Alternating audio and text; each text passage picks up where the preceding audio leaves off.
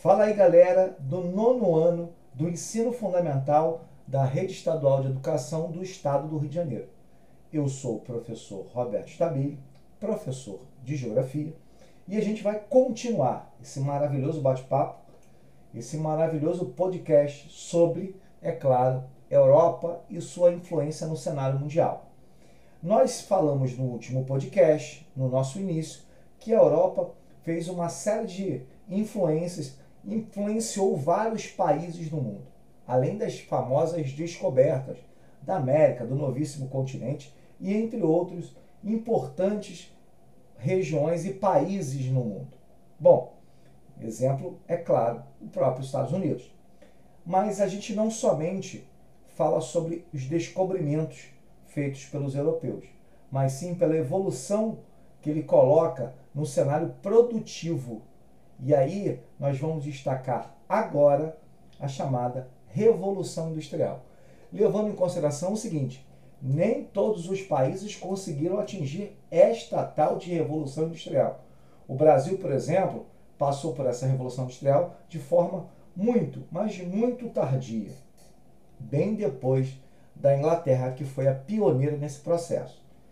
No entanto, é importante destacar como a Europa influenciou o mundo a partir desta revolução industrial. Um aspecto bem importante da gente levar em consideração, é claro, é o pioneirismo inglês nessa revolução, porque a Inglaterra foi pioneira nesse processo. Bom, galera, primeiro a gente tem que analisar que a Inglaterra foi muito valiosa nas questões internacionais. Inclusive, como eu falei no Brasil, e eu citei muito isso até na Guerra do Paraguai, e isso ajudou o Brasil a se tornar um país industrializado.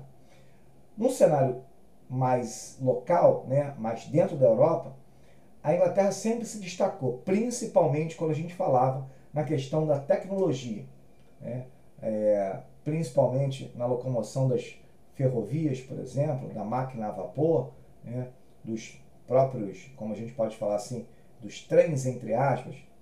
E entre outros elementos que foram importantíssimos para dar o pontapé inicial na Revolução Industrial. Essa primeira Revolução Industrial acontece no século XVIII para o século XIX. E posso contar uma curiosidade? O primeiro país a se tornar um país urbano é a Inglaterra.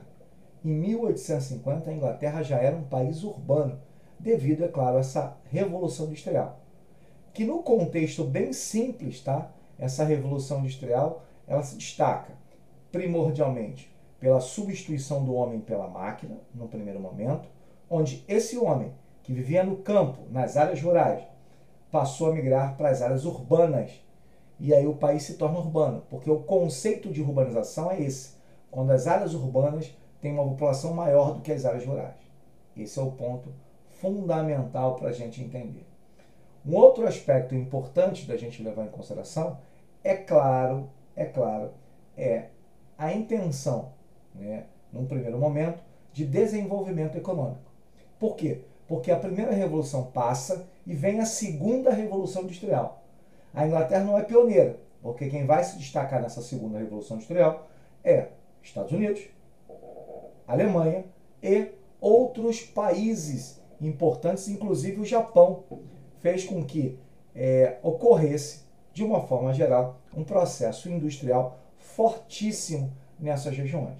Então, a Alemanha se destaca, ou seja, mais um país europeu. Não que você só tinha a Inglaterra, porque a França também se destacou, depois veio a Itália, e entre outros países europeus que também participaram desse processo de revolução industrial. Muito importante, muito decisivo para o mundo, e é claro, foi definitivo, principalmente para dar o pontapé inicial no processo dos conflitos que aconteceram dentro da Europa. Porque vocês sabem muito bem, já viram em sua história, nós tivemos duas grandes guerras mundiais dentro do continente europeu. E isso, de uma certa forma, afeta demais não só a economia, mas outros cenários importantes dentro da própria Europa. Claro que milhões de mortos, economias fracassadas e entre outros aspectos fizeram que não só a Europa sofresse, mas o mundo todo. Todos devem lembrar da crise de 1929, que causou um estrago no mundo e principalmente na economia norte-americana, que já se destacava como potência nessa época, no início do século XX. Bem, galera, importantíssimo isso. Nosso bate-papo está maravilhoso, mas nós vamos fazer um outro podcast para complementar esses estudos. Tá bom, galera? Um grande abraço, até a próxima!